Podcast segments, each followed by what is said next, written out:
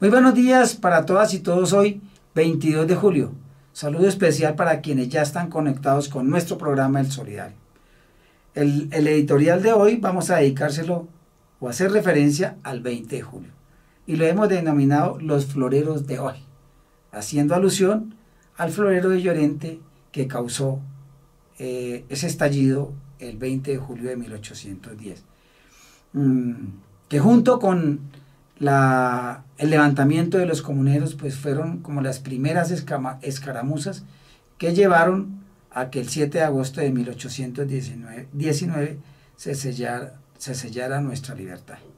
Es muy importante que analicemos estos hechos ocurridos para ese entonces y discutamos si las causas que llevaron a los criollos a, a sublevarse hoy persisten. Al igual que en 1810, Hoy vivimos muchas crisis en nuestro país por los malos manejos que se han dado en los diferentes temas, como en lo político, en lo económico y en lo social. Eh, en lo político, por ejemplo, pues afortunadamente se dio un cambio. Tenemos un gobierno progresista y alternativo que se ha propuesto fundamentalmente hacer transformaciones en todos los ámbitos de la vida nacional eh, en la educación, en la salud, en lo laboral, en el sector agrícola, en el sector industrial, en el sector minero y, y en el sector ambiental. En la idea de ofrecer a todos los sectores más vulnerables una mejor condición de vida y recuperar la producción nacional que nos permita inclusive ser autosuficientes y no depender de los mercados extranjeros.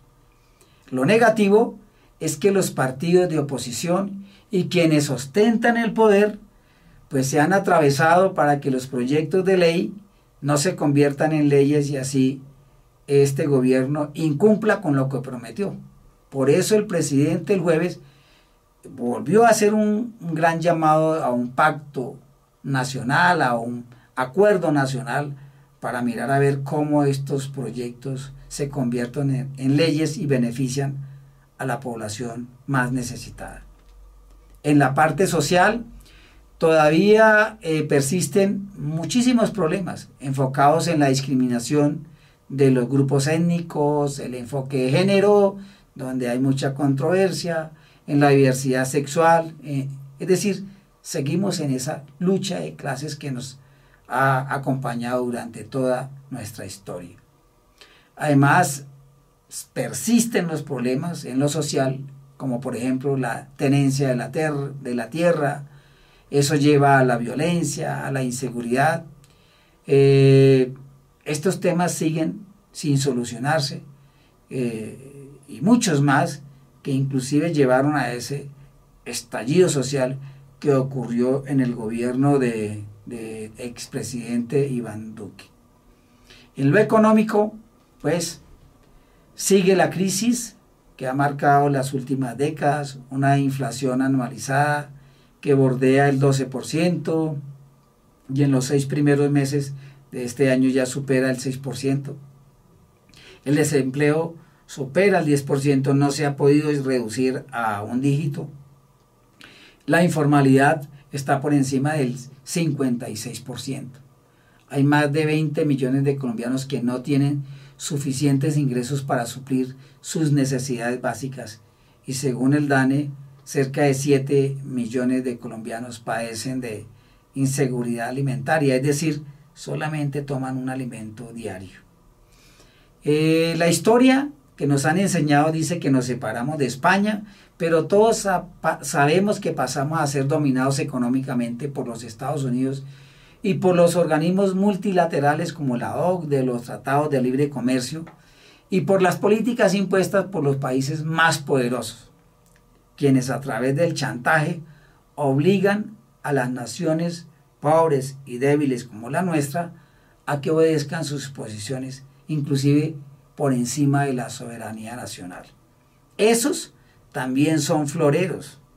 Hoy que este gobierno debe mirar a ver cómo los rompe.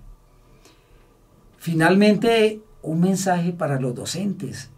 eh, que de la escuela no se siga enseñando la historia que se ha venido enseñando tradicionalmente, para que así estos jóvenes tengan un pensamiento crítico, se mire todos los temas de coyuntura y se generen espacios para el debate. En nuestras manos hay muchos estudiantes dispuestos a escribir la nueva historia que necesitamos en busca de la gesta libertaria.